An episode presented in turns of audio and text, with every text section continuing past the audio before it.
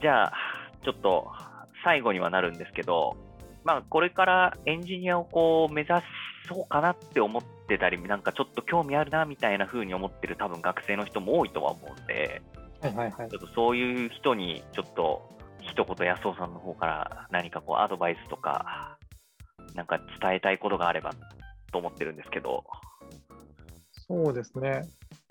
僕からのアドバイスとしては、はい。えー、とまず学校の勉強をちゃんとやりましょうっていうところで おうおう意外意外と、意外って言ったらあれですけど、はい。そそうそでのすね心は。えーまず中学とか高校だったら、はい特に数学と英語うんうんうんうん。しっかりやっておいた方がいいです。うんうん。なぜかというと、はい。まず、なんか、イメージ的に数学必要そうだなって思うと思うんですけど、はい。実は数学はそこまで必要ないんですけど、はい。あの数学の考え方がすごく必要なんですね。うーんいわゆる論理的なものの考え方とか見方とか、はいはい。説明の仕方とか、証明の仕方とか、うんうんうん。なんかその、ソフトウェアを作るとか、プログラミングするっていうのは、はいその融通の利かないコンピューターにうんうんすごく具体的に説明するっていうことなので、はい。そういう具体的に、例えば場合分けをしたり、A っていう場合はこういうことをしなさい、B っていう場合はこういうことをしなさいっていう、そういうあの場合分けとかができないといけないので、そういう意味で数学をしっかり勉強すると、そうなんか。かその、数学の方程式そのものを使う場面っていうのはそんなにないんですけど、はいはいはい。そうやって数学の問題を解いていくうちにあの身についてくる、そういった論理的なものの考え方、ああ、なるほど。プログラミングにすごく役に立つんですね。あの、いい、いい意味での融通の利かなさですね。そうですね。もう、こうなってるから、こうなんだって、こうやんないと伝わんねえだろみたいな、いや、もうそんな細かいのそうそうそういいじゃんみたいなことではなく、そうそうそう。はいはいはい。いや、言っ数てま学っしてたいうのは本ね。当にね、厳密さのなんうんうんの学問なので、確かに。いや、いいじゃん、せこんなん正な確くにて正も。確に言えるようみにたいなそううん。いや、証明の前提条件とか書かなくてもわかんじゃんみたいな風に言ってたんですけど、そうじゃないってことですよね。 そうです。コンピューターコンピューターに伝わらない。うんうんうん、確かに、そうか、そう考えるとめっちゃ分かりやすいですね、確かに、数学のなんか親和性みたいなのは確かにすげえ分かりやすいですね。そうですね。うんうん、でもう一つはやっぱり英語で、はいなん、でかっていうと、基本的にそのコンピューターってアメリカで生まれたものなのなので、はいな、のと、あとは、えっ、と、実はですね、これあんまり言ってなかったんですけど、はい、そのウェブエンジニアが使っている技術って、実は世界中のどこに行っても使える技術なんですよ。はい、これ実ははすごいことで、例えば、はうんとなんだろうな、いろんな職業って実は、特定の会社で使しか使えない知識とか、特定の業界でしか使えない知識ってたくさんあると思うんですよね、い、そうですね、普通は普い、通は。っていうか、それが普通だと思うんですよ。うんうんうん、でも実は Web エンジニアが使ってる技術ってはい、なんかアメリカに行こうがブラジルに行こうがアフリカに行こうが多分どこでもやっていける技術なんですよ。あーものすごくなるほど、は汎い用性が高い。はいはい、なんかイタリアだけで動くシステムとかないですもんね、そうなんですよ。はいはい、確かに、そう言われるとだか確らかにこそうれですね、これってすごいことで、はい、っていうのもまあいろいろあのバックグラウンドあるんですけど、例えばオープンソースって言われるはい、その誰かが作ったプログラムを誰もが使えるようにしてくれているおかげで、うんうん、なんか、例えばさっきから出ている Linux とかもそうですよね。Linux っていう OS が公開されてるおかげで、い、ろんな会社がパソコンにもインストールできるし、あの Android 携帯でも使ってるし、うんうそういうんふうに使えるので、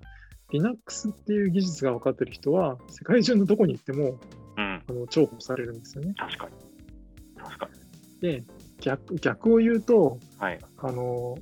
実は日本でだけあの、まあ、日本でだけっていうか日本人の技術者っていうのは、日本だけを知ってると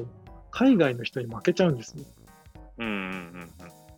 うん、例えば日本日本の会社でもはい、あのオフショアって言って例えば海外の、まあ、例えばインドだったりちょっと前だっはたらベトナムだったりとか、はい、そういうところに、そのそこのエンジニアにあの仕事をお願いしてつうんシステムを作ってもらうっていうのもよくあるんですけど、はい、この日本日本のことしか知らない日本だけのエンジニアって、はい、海外のなんかそのお給料の安いエンジニアとはい、結構、ただ、ただ普通に戦ったら負けちゃうんですよね。へえ。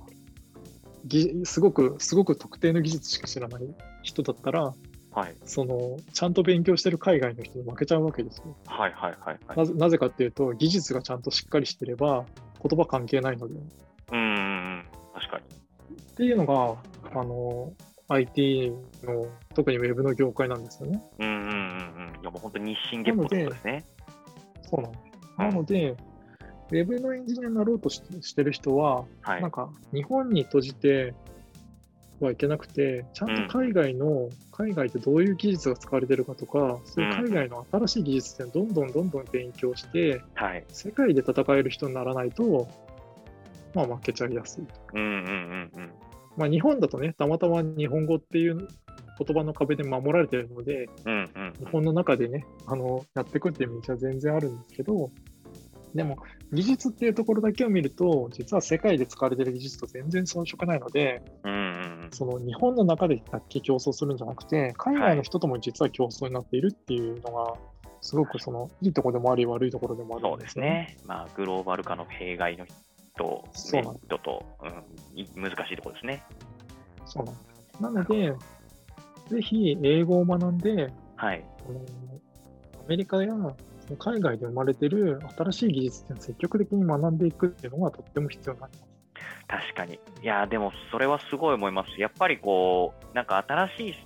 ステムとか使いやすいの出たぞって言ったら、まず英語版じゃないですか、絶対。そうなんですよ。日本語版ってその後にだいぶ遅れて日本語版出るんで、やっぱそれだけでも、なんか使う側でも全然その後のリテラシー違うなって思うぐらいなんで、多分開発してる人にとってはもっと多分、すごい英語をできるかできないかで多分技術ってすごい差があるんだろうなっていうのは、なんか思いますね。はい。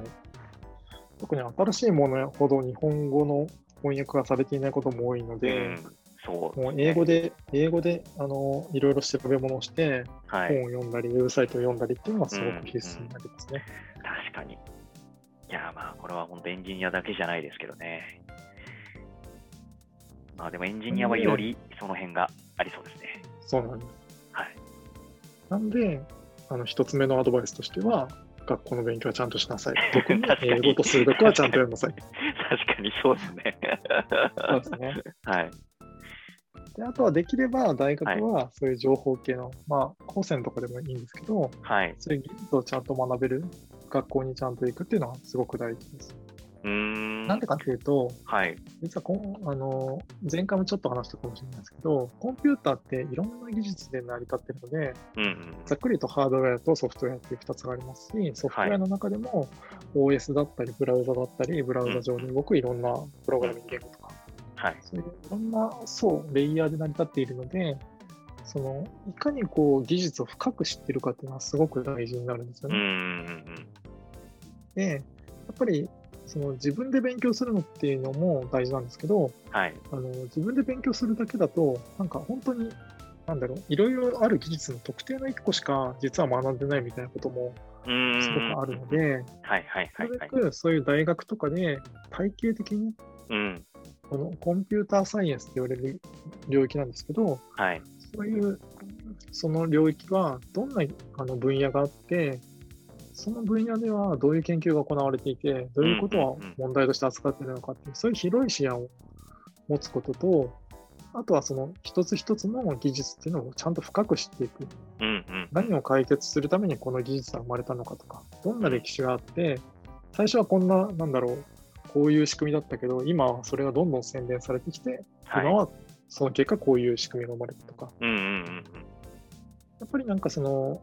社会人として働いていても大学でそういうことを学んでる人とそうでない人ではやっぱ全然仕事の質が違うなって正直思いまへえ。あ、そうなんですね。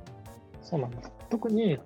っぱり Google とか Amazon とかはい。そういうガチガチのその会社に会社で働いてるような人たちっていうのは本当にそういうコンピューターサイエンスでしっかり勉強して、うんうん。コンピューターの仕組みっていうのを深く知ってる人たちっていうイメージがやっぱりありますね。なるほど。まあでも今言ってもらったように体系的に学ぶっていうのはやっぱりそういう大学とかに行かないとやっぱ難しいですよね。そうですね。逆に言うと、それが一番多分コスパが安いうだからん、自そう分でですもうね。自分で網羅的に勉強するのすごく大変だし、どういう本読んでいいかとかもわからないので、ね基知識本的には大偏っ学ていきにま行くすね。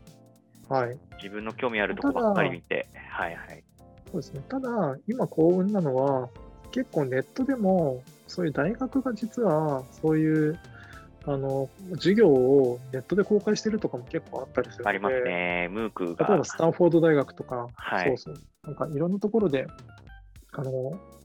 ープンになっていて、ただ、その大半はやっぱり英語だったりするのうで、んうんそうういう意味んでも英語は避けて通れないんですけど、はい。頑張ろうと思えば、そういう情報にアクセスして、しっかり自分で勉強するっていうのも、うん一つの道ではあると思います。うんうんなるほど。まあでもやっぱその辺を学ぶってことですね。そうですね。はい。で最後のアドバイスとしては はい。あの、エンジニアになりたいと思ったらもうなれと思 ってます。何かっておおおお何かというと、はいあの実は今すごい恵まれた時代で、はい。プログラミング勉強しようと思えばすでに環境があるんですよ。まあいっぱいありますよね。YouTube にもたくさんありますし。そうそうそうそう。まず、えーと、プログラミングをするためのソフトっていうのが無料で手に入るんですね、うんう今って。んうん。はい例えばあの、僕がプログラミング始めた時って、はいはいあのコンコンパイラーって言われるその自分の書いたプログラムをはいそのソフトウェアに変換するようなソフトっていうのがあるんですけど、はい。そういうそういうソフトがあの例えば5万円くらいしたんですよ。高っ。 5万円とかして、その学生向けの学割が効いてはい。 2万円みたいな。いやでも学生の2万とかめちゃめちゃ超大金じゃないですそか。うそうそうそうそう。で、それを買ってようやくなんかそのこうプログラミングが始められるみたはいいはいはいはい。な感じだったんですけど、今だったら例えばパソコンさえあれば、うん。あのまあ、パソコンじゃなくても iPad みたいなタブレットでもいいんですけど、はい。だったら、そのプログラミングをするための最低限の環境っていうのは簡単にダウンロードして、うんうんうん。あの使うことができますし、はい。あとはその本とかウェブサイトみたいなうんプログラミングのために必要な情報っていうのも、もうインターネットでいくらでも手に入る。うん。そうですね。すごい時代だなと思いますよね。 確かに、そこを経験してる安尾さんからしたら確かにそうです。よりそうそうなんですよだっ思てう。僕、本当に Mac の開発したいけど、情報がなくて、Apple の英語のウェブサイトを読む 確かやっにてまし。たね。それを確かに思えば。なので、本当になんかあの、例えばプロ野球の選手になりたいって言ったら、今すぐなれないんですけど、はいプ。ログラミングを始めるっていうのは、本当にパソコンさえあれば今日からできるんですよね。うんうん。ここがすごい違いだなと思っていて、はいはい。あとはもうとにかくただ頑張って何か作ってみれば、もうどんどんどんどん経験ができるのでうん、うんまた本当にそうやって小、例えば小学生でもすごい子はすごかったりとかしますからね。うん。うん、そうですよね。いろいろなんか作ってたりしますしね。ハッカソンとか普通に出てますよね。そうなんですよ。例えば、アップルの WWDC っていう、はいあの開発者が集まる会議が年に1回あるんですけど、はい。そういうところで紹介されるそういう開発者は、なんか80何歳のおばあちゃんと、なんか小学生の子供みたいなのがへいえ。たりして、そういう人たちも年齢に関係なく、プログラミングっていうのは今できる時代になっちゃったのかなっていうのがすごく印象深かったですね。なるほど。じゃあもうそういう状況だったらもうなりたいと思ったらもうなれと。そう。もうとにかくやってみるっていうのが大事。うんうん。